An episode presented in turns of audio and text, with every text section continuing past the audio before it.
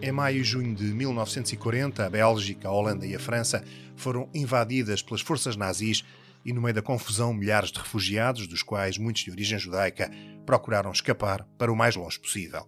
Uma descrição na qual Portugal encaixava perfeitamente, mais que não fosse como ponto de passagem para essa fuga. Como noutros países europeus, também Portugal tinha, em finais de 1939, apertado as malhas legais para impedir a entrada de judeus apátridas e outros elementos considerados indesejáveis. Mas, pressionado pelas circunstâncias e por uma multidão que se concentrou frente ao seu consulado em Bordeus, o cônsul português daquela cidade, Aristides de Sousa Mendes, desrespeitou as ordens e começou a passar vistos a todos os que o pediam. Foram dias sem descanso a carimbar passaportes e outros documentos que deram esperança e vida a muita gente que, de outra forma, teria ficado subjugado à vontade de Hitler. Sabe-se hoje o que aconteceu aos indesejáveis que lhe caíram nas mãos. Ainda hoje não se sabe quantas pessoas foram salvas. Podem ter sido 10, 20, 30 mil, talvez mais. Perante o incumprimento das ordens, Sousa Mendes foi afastado da carreira diplomática com metade do salário. Foi também impedido de retomar a carreira de advogado e morreu na miséria, sem ser reabilitado. Isso, aliás, só aconteceria depois de 25 de abril de 1974. No entanto, o exemplo deixou sementes e nas últimas décadas o nome de Aristides Sousa Mendes tornou-se sinónimo de coragem e de direitos humanos. Cabanas de Viriata, freguesia onde nasceu no final do século XIX e onde existe um palacete que lhe pertenceu, tem há cerca de uma década o seu nome associado a um projeto que começou numa escola com o seu nome, mas que já ultrapassou as fronteiras do país. Dever de Memória, assim se chama esta iniciativa, com o selo da Unesco, é liderado por duas professoras, Dores do Carmo e José Farreis. É com elas que vamos conversar. Bem-vindo ao podcast Portugal 1939-1945. Este é o episódio 2, O Dever e a Memória.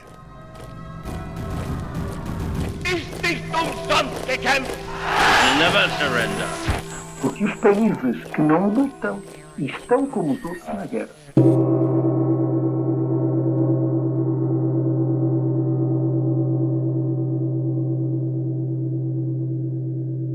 Ser Consciência é o nome de uma exposição coletiva que recorda Aristides de Sousa Mendes e os acontecimentos de 1940 e que deveria estar, por estes dias, a circular pelo país. Mas a pandemia e as medidas tomadas nos últimos meses travaram-na, pelo menos por agora. Esta mostra tem mão da equipa do projeto Dever de Memória, uma ideia que nasceu inicialmente da docente de História do Carmo, do agrupamento de escolas de Carregal do Sal, onde se integra a freguesia de Cabanas de Viriato e à qual se juntou também José Ferreis, professora de Educação Visual e Artes. É com ambas que vamos conhecer as raízes deste movimento, que já não é apenas escolar e reúne também outras pessoas, tanto em Portugal como no estrangeiro. A conversa aconteceu utilizando meios eletrónicos e, pontualmente, isso pode notar-se. Peço desculpa por uma ou outra dificuldade.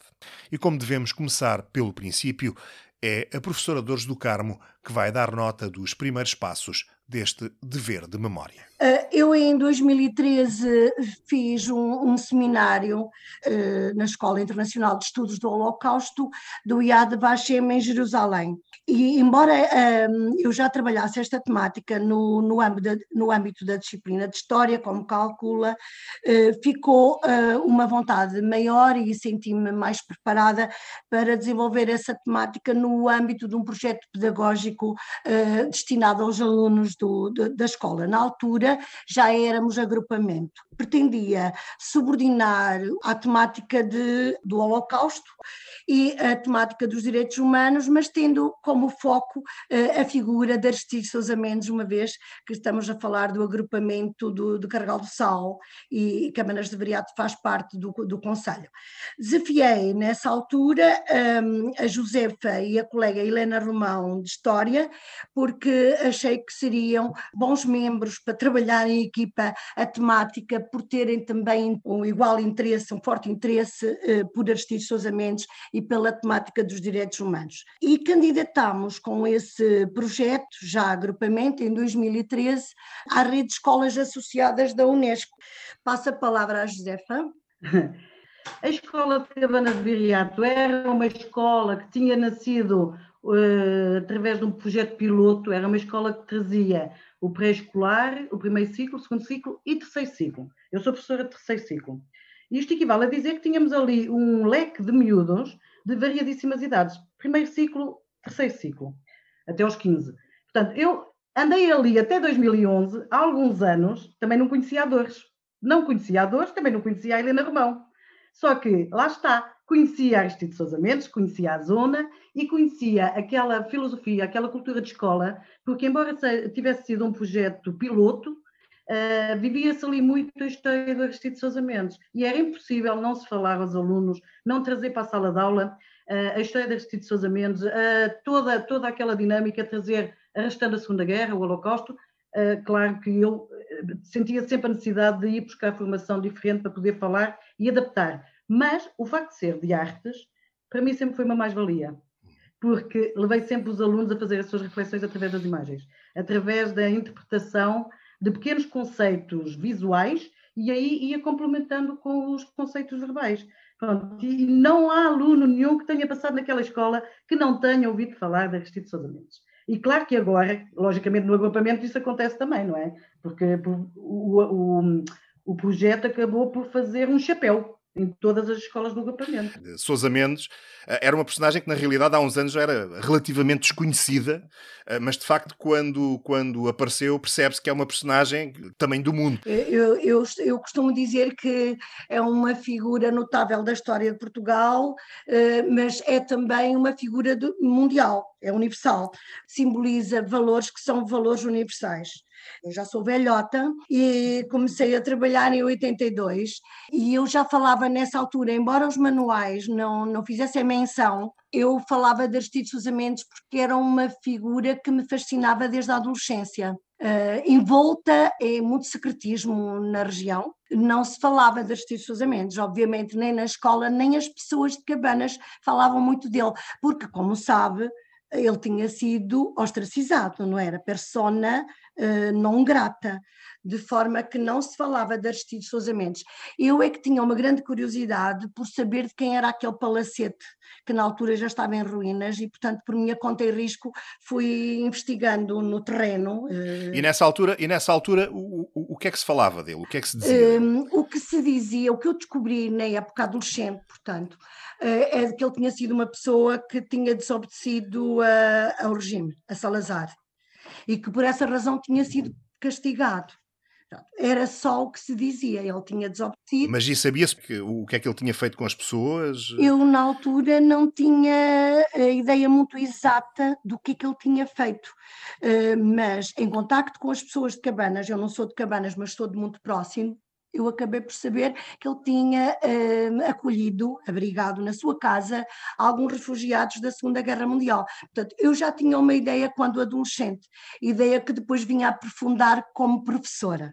Nem digo como estudante do ensino superior, mas já como professora fui investigando quem era afinal Aristides Sousa Mendes para poder falar dele aos miúdos, aos alunos no âmbito da disciplina e da Segunda Guerra Mundial e de uma, de uma disciplina chamada Formação Cívica, que na altura havia na região autónoma da Madeira, eh, porque tem autonomia legislativa e implementaram nos, no, no currículo dos meninos uma disciplina chamada Formação Cívica e eu falava de Aristides como um exemplo de defensor dos direitos humanos. E a Josefa, como é que começa a entrar em contato com esta personalidade? Eu sou filha de imigrantes, filha, neta e bisneta. Eu sou da Guarda, nem sequer sou daqui venho, sou colocada em Cabanas Viriata a dar aulas e vivo em Santa Combadão. Tenho aqui logo duas posições, mas eu estou bem definida na, na minha posição. Isto leva-me a, a, ir ao encontro das histórias das personagens, não é? E a verdade é que em Cabanas de Viriato, eu estou lá, vai fazer 20 anos, vai fazer 20 anos, e eu posso fazer realmente uh, esse gráfico do que se tem vindo a fazer e qual era o conhecimento que, que se tinha à época. À época, os alunos eram realmente levados pela curiosidade de ir visitar um palacete que estava caído ao abandono. E na minha área, eram, eles trabalhavam a fotografia, trabalhavam, por exemplo, o registro de desenho à vista de várias coisas que fomos fazendo, e era por aí. E a personagem, a parte da história, vinha depois. Primeiro seria as artes e depois vinha a parte da história. Neste momento já não é bem assim. Nós andamos muito de mãos dadas, não é? Ou duas. Porque a verdade é que as artes são transversais a todas as áreas. Mas é impossível estar a contextualizar a história da Aristides Sousa Mendes sem ir buscar a história. E nós, e eu comecei a ter um, um aprofundar mais a história da Aristides Sousa Mendes, porque em 2004 assinalou-se o cinquentenário da morte da Aristides Sousa Mendes. E ali em Cabanas Viriato, naquela escola que tinha quatro anos de existência, foi criado um tributo para assinalar esse cinquentenário. E esse tributo é composto por 10 elementos escultóricos no exterior da uhum. escola que fazem uma súmula da vida da Aristides Sousa Mendes e que cada turma desenvolveram pequenos temas, desde o nascimento, a ação diplomática, a Segunda Guerra Mundial, a passagem dos vistos, e tudo isso fez uma súmula da própria história, que neste momento acaba por ser um ex-libris. Quando nos visitam, nós fazemos sempre a apresentação daquele tributo, porque a nível artístico são únicos no país. E a secundária também desenvolveu uma atividade eh, que eu tive também envolvida, que foi na altura uma exposição solidária em que envolvemos 15 artistas da, da Zona Centro e que trabalharam a temática das restituições Segunda Guerra, e acabámos por fazer aqui uma, já na altura, uma exposição de arte contemporânea. Essa pode ter sido uma primeira iniciativa, mas a verdade é que nos últimos anos continuamente surgiam uh, iniciativas organizadas pelo vosso grupo, uh, que tiveram vários âmbitos. Eu gostava que me falassem um bocadinho disso. Começamos por, uh, logo no primeiro ano, em 2013, 2014, foi um ano muito rico, desde logo comemoração de efemérides como o Dia Internacional dos Direitos Humanos, o Dia em Memória das Vítimas do Holocausto, uh, através de exposições, palestras, momentos musicais, porque tínhamos o ensino articulado com o Conservatório de Santa Combadão, uh, distribuição de marcadores de livros, uh, leitura expressiva de poemas e de testemunhos de, de, de, sobreviventes e um intercâmbio cultural, uma vez que já estávamos na rede de escolas Unesco, uh, no, no mesmo ano, assinalámos em abril, e esse foi um ponto alto na nossa ótica, assinalámos os 60 anos de memória de Aristides Sousa Mendes, com uma, um painel com vários convidados foi uma atividade muito interessante, com alguma dimensão no Conselho. Eh, organizamos também nessa altura uma exposição eh, no Museu Manuel, Municipal Manuel Soares da Albergaria. E foi nessa ocasião que recebemos o certificado como Escola Unesco e eu aqui pedi à Josefa para fazer a sua intervenção. Eu, eu, eu, vou, eu vou recuar um bocadinho nos finais de 2013. Nós continuávamos a perceber-nos que a casa, a casa do Passal houve muitas chuvas nesse, nesse inverno e houve uma, uma cratera que nasceu na, no telhado. A, a, casa do Passal estava em vias de cair. Parecia mesmo que havia um dragão que tinha comido parte do telhado da casa. E então, e mexeu hum, eh, não só com, com a escola, não é, com os alunos, mas mexeu especialmente com a, a comunidade civil, porque conseguiu-se fazer um cordão humano no dia 6 de abril, e que foi um abraço à Casa do Passal. Mas esse, esse cordão humano, ele nasceu organizado através das redes sociais e foi organizado por pessoas que não se conheciam. Eu estava lá, estava um, o Luís, que, que, está, que estava, entrava em contato connosco através de Londres, uh, um dos netos, porque nós nunca fizemos nada sem a conivência do, do neto, o doutor António de Moncada, estava uma, uma, uma amiga nossa, que é aqui de Santa Combadão, que é a Paula Martins, e estava um senhor do Porto, que é o António Galobar. A ideia surgiu por uma colega nossa um, que, de, que se calhar tinha que fazer alguma coisa, uh, entretanto veio para as redes sociais e disse que tal fazer-se um cordão humano, e na verdade no dia 6 de Abril juntou-se imensa gente num abraço à casa, no sentido de uma manifestação cívica em relação a este ícone visual que é a Casa do Passal. E isso uh, fez-nos sentir que realmente aquele ícone que ser, tinha que ser recuperado. Esse foi logo em abril esse, esse, essa atividade que nos encheu a alma, porque parecendo que não foi muita gente que se juntou. E no fundo, pessoas que não, não se conheciam e que de certa Na forma, ordem dos milhares. Todos, sim, foi, foi. Uh, no fundo, todos pela mesma causa. Era uma causa abandonada, entre aspas, não é? E, e, se calhar um pouco gasta no sentido de será que é desta vez que vão fazer alguma coisa? Será que é desta vez que vamos para a frente? Será que é desta vez que vamos reabilitar, reabilitar um nome? Nós sentimos mesmo que foi arrastar uma população arrastar imensa gente de norte a sul do país que se juntou naquele domingo, porque foi um domingo. E eu estou em crer que foi um leitmotiv, foi motivador Sim. para desencadear a reconstrução das paredes e o reforço das paredes, melhor dizendo, e do telhado. Mas depois disso, foi-se fazendo outras coisas e envolvendo a, comunidade. Adotámos aquela missão de estar ali como que a proteger. Eh, de qualquer maneira, independentemente dessas iniciativas locais, a partir de certa altura começaram também a acontecer uh, iniciativas muito maior dimensão. Já tiveram lá uh, refugiados, alguns deles tinham receberam a documentação diretamente do Sousa Mendes, uh, netos deles, uh, alguns também ligados ao mundo artístico. Cineastas, cineastas, artistas. Eu, eu, para ser muito honesta, nunca, nunca pensei que atingisse esta dimensão. Quando começámos, era realmente suposto ser a desenvolver com os alunos um projeto educativo a desenvolver em sala de aula e no espaço escola, mas como já percebeu, ultrapassou os muros da escola. E, portanto, projetou-se na comunidade, e temos recebido, uh, inclusive no âmbito de um, de um, programa da Sousa Mendes Foundation, que tem sede em Nova York e que tem uh, na sua administração tem uh, descendentes de portadores de vistos de Aristides Sousa Mendes, temos recebido grupos norte-americanos e, e, do Canadá e da América Latina, da América do Sul, da América Central, temos recebido grupos no, naquilo que eles chamam um, Journey on Road to Freedom, Uh, e temos recebido desde 2016, 2017, que temos recebido ali os grupos e, inclusive, tivemos o privilégio de, em 2019, integrar o grupo nessa viagem de memória, que começa a partir de Bordeus.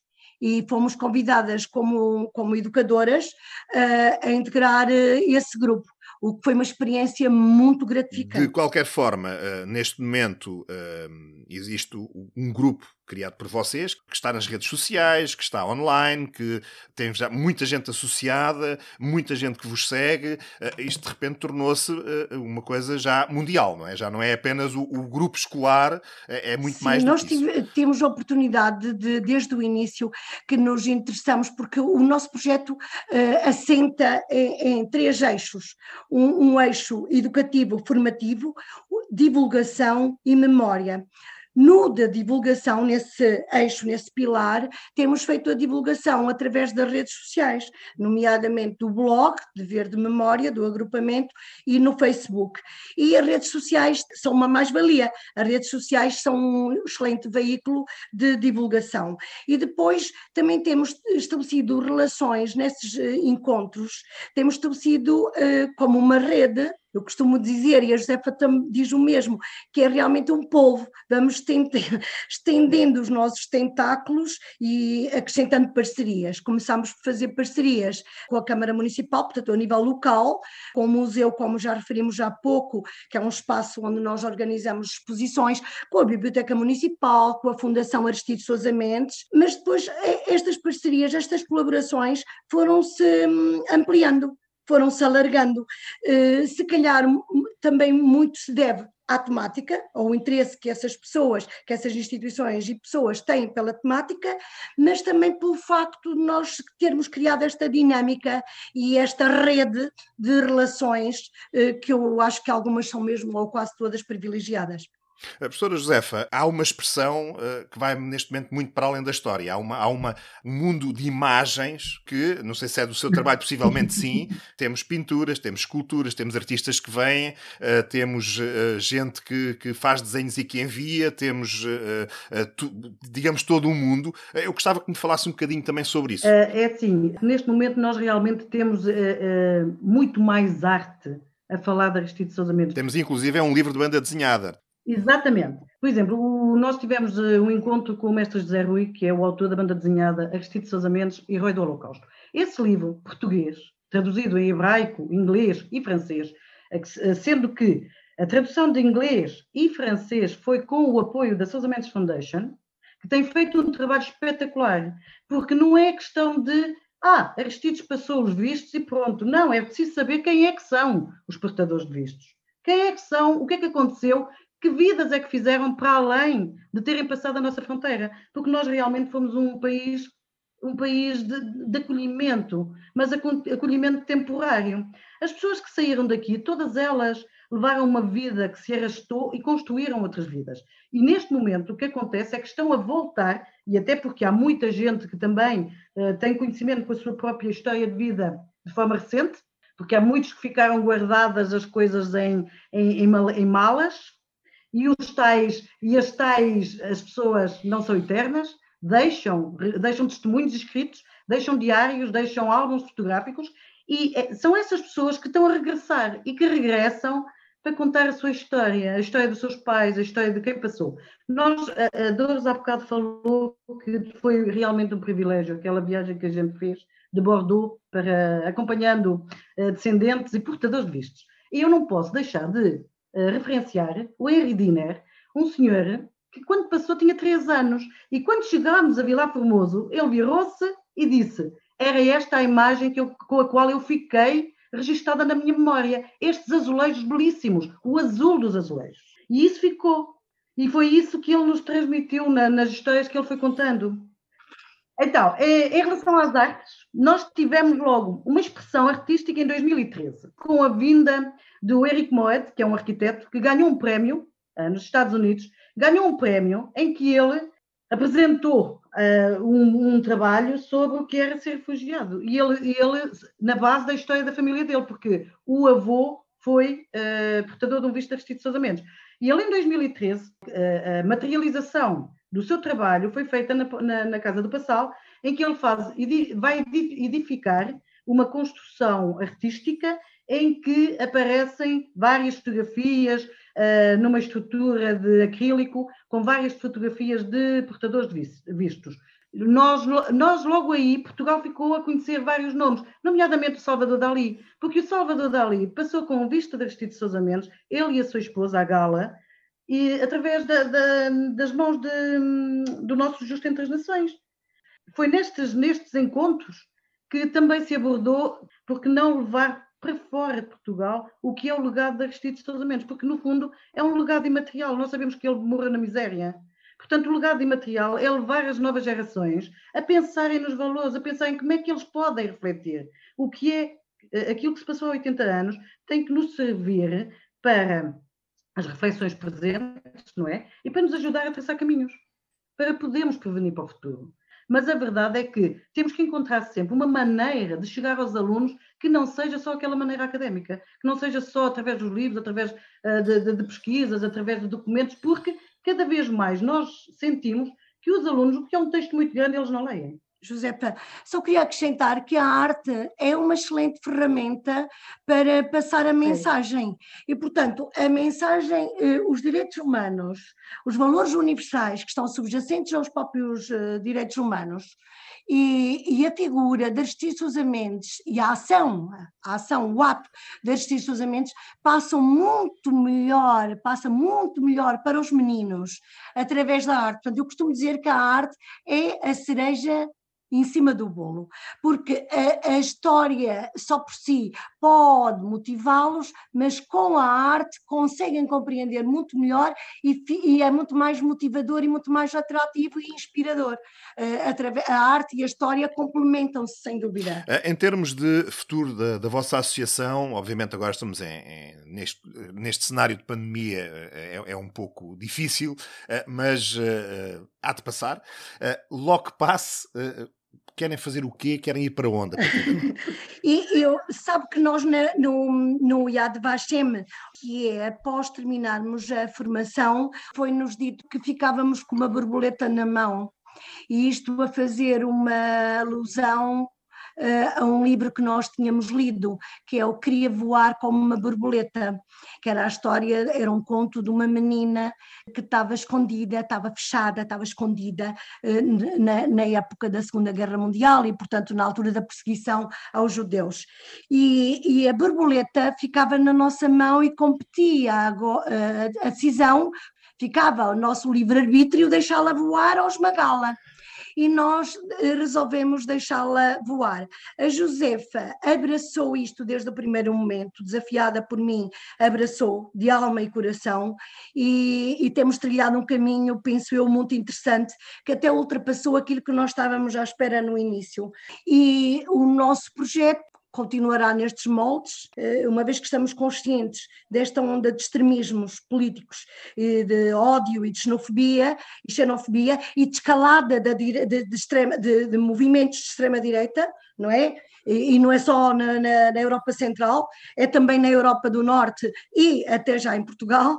Portanto, nós continuamos, e, e na América, portanto, pelo mundo, um pouco por todo o mundo, nós continuamos a achar que estamos a trilhar um bom caminho e vamos continuar a fazê-lo, assim tenhamos força e energia, não é, Josefa? É.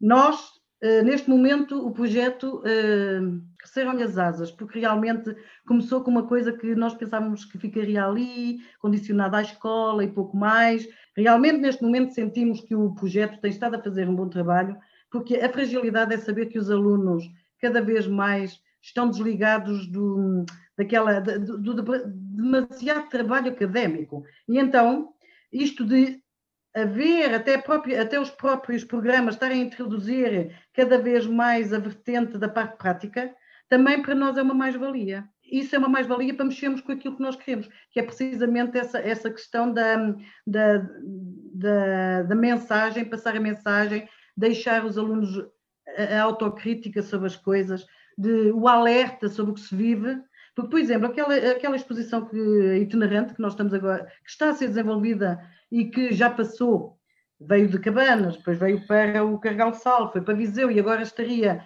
em, uh, Figueira. na Figueira da Foz, mas como estamos em, isola, em isolamento não está parada, mas na verdade nós sentimos que quando esteve no Cargal Sal, todos os alunos do secundário, em saídas, em saídas de campo, tiveram a hipótese de fazer uma viagem ao passado. E isto deu-nos um palco para falar de muita coisa e houve ali quase um casamento perfeito em todas as temáticas, sendo que o facto dessas saídas de campo acabaram por ser a essência de outros trabalhos que foram nascendo a partir dali. Porque os alunos, em algumas áreas, nomeadamente, por exemplo, na área da ética, levaram conteúdos suficientes para irem fazer outros trabalhos, o que é muito bom. E é isso que nós pretendemos. Não é olhar, é debruçarem-se e ver. Nós temos lá um trabalho que eu sempre falei, eu, eu, eu iniciava a partir daquele trabalho, que é o trabalho mais pobre que lá está, e que é, eh, é o chamado de janelas indiscretas. Mas para mim era o ponto de partida com os miúdos. Porquê? Porque aquelas janelas indiscretas foi um trabalho feito uh, na reciclagem de umas caixas de cartão e que fez-se umas janelas. Pintámos umas janelas. Eu pintei as janelas, parece que é outro material, mas aquilo é cartão. E o que é que lá está dentro? Está um conjunto de fotografias de uma viagem que nós fizemos a, a Auschwitz em que fazemos ali uma viagem através da imagem, só em fotografias, e é o mote para começar a conversa, dizer que realmente nos campos de concentração criou-se a bolha, muita gente conseguiu, através da, da música, da poesia, dos escritos, da arte, sair daquele episódio dramático. E foi uma forma de fazer uma bolha, de conseguirem suportar todo, todo o sofrimento. E isso leva aos miúdos pensarem que afinal aquilo não é só um objeto artístico, não é só um, um, trabalho materializado com matérias até bastante, bastante acessíveis e pobres, mas que representa ali um testemunho visual de, que, de uma história, não é? E é isso que nós vamos acrescentando, pequenas coisas que vamos contando a história. No fundo, eu sou uma, eu sou uma contadora de histórias visuais. É, esta exposição eh, está interessantíssima. Deixa-me só uh, uh, sublinhar isto. Está interessantíssima porque foi um, um, um, projeto que nasceu primeiro online em junho, nos 17, 18, 19 de junho, para assinalarmos os 80 anos do ato de consciência de Aristides Sousa Mendes. E, e depois a inauguração, ela foi virtual virtual, eh, com 87 participações. Portanto, nós conseguimos ehm, motivar a participação de escolas, de artistas, de poetas, até mesmo uma ex-aluna minha que fez um, um, um vídeo em língua gestual. Portanto, encheu-nos de facto a alma esta participação massiva. E depois a exposição física surgiu em outubro, no, a inauguração num lugar que não podia ser mais icónico, que foi realmente a Casa do Passal, em Cabanas de Veriato. Tínhamos lá cerca de 36 ou 37 obras, entre a pintura, a escultura, a instalação, uh, cartoons, e capa e aguarelas, portanto pinturas, e um, além de uh, trabalhos dos miúdos, desenho de miúdos, portanto tínhamos uma participação mais uma vez uh, expressiva e, e vai ganhando uh, ainda, vai, vão-se acrescentando outras participações nas várias localidades por onde vai passar.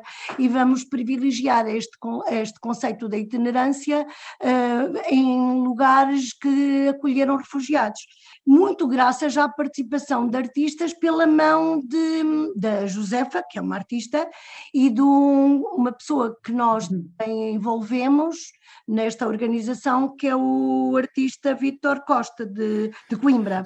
Eu colocava apenas uma última questão a cada uma, a cada uma de vocês, tanto uma como outra já há vários anos que têm uh, contacto com alunos, já há vários anos tentam passar a mensagem de Aristides Sousa Mendes. Que resultados é que, é, é que sentem que colheram? Eu diria que os alunos têm hoje e tinham no passado, nomeadamente quando eu já falava de Aristides Sousa Mendes e levava alunos de intercâmbios culturais à casa de, do Passal, à casa de Aristides Sousa Mendes, uh, na década de 90. Portanto, eu estou no Carregal do Sal desde 95 e a mensagem passou, tanto a prova de que passou, a prova de que plantamos, de que plantamos, plantamos e continuamos a plantar, e germina, portanto, e dão frutos, é o feedback, a receptividade que os alunos têm. Eles envolvem-se nas atividades, mostram um espírito aguçado de curiosidade e de interesse, e uh, têm capacidade crítica, como disse há bocadinho a Josefa, e espírito de iniciativa, e para além disso dão ideias e envolvem-se em atividades para uh, dinamizar com outros alunos, portanto a receptividade é, é muito positiva quanto ao facto de germinarem estes valores. Eles levam esses ensinamentos para a sua vida, nas várias profissões que ocupam, e isso dá-nos, regozija-nos. Era isso mesmo é que eu acho que os alunos realmente dão-nos o feedback e dão-nos o feedback eh, quando sentem que são reconhecidos pelo trabalho que eles fizeram. E a verdade é que vão beber nas áreas da, da história e depois, quando, quando se envolvem em áreas práticas e vêm reconhecidos por outras instituições que não é a nossa escola, o seu trabalho, ai, é, um, é uma satisfação. Por exemplo, eh, os alunos deste ano, do nono ano, envolveram-se todos eh, através das áreas da, da educação visual, das áreas do, do desenho, num, numa atividade que é um Festival Internacional de Cartoon sobre os Direitos Humanos, em que nós levamos os alunos a trabalhar os direitos humanos, mas o cartoon, mas através da figura da Aristides Sousa.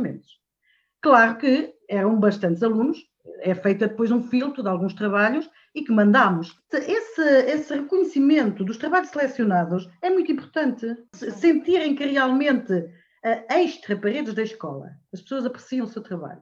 E mesmo atra, através da, da, da, partilha pelas redes sociais e por outras, outras plataformas, isto é muito, é muito gratificante. Não só para quem está com, com os alunos, não é? Para nós, então, é, é super gratificante, mas para eles nota-se mesmo um brilho no olhar, é. sempre naquela depois de. É, é uma, é uma uma semente que começa ali, que começa ou que, ou que se nota que se está a dar frutos e que mais tarde uh, Eu acho que deram sim. muitos mais. Isso deixa-nos é. de alma cheia. Deixa-nos mesmo de alma, de alma cheia. cheia. E é também de alma cheia que agradeço às professoras Dores do Carmo e Josefa Reis pelo tempo e pela disponibilidade.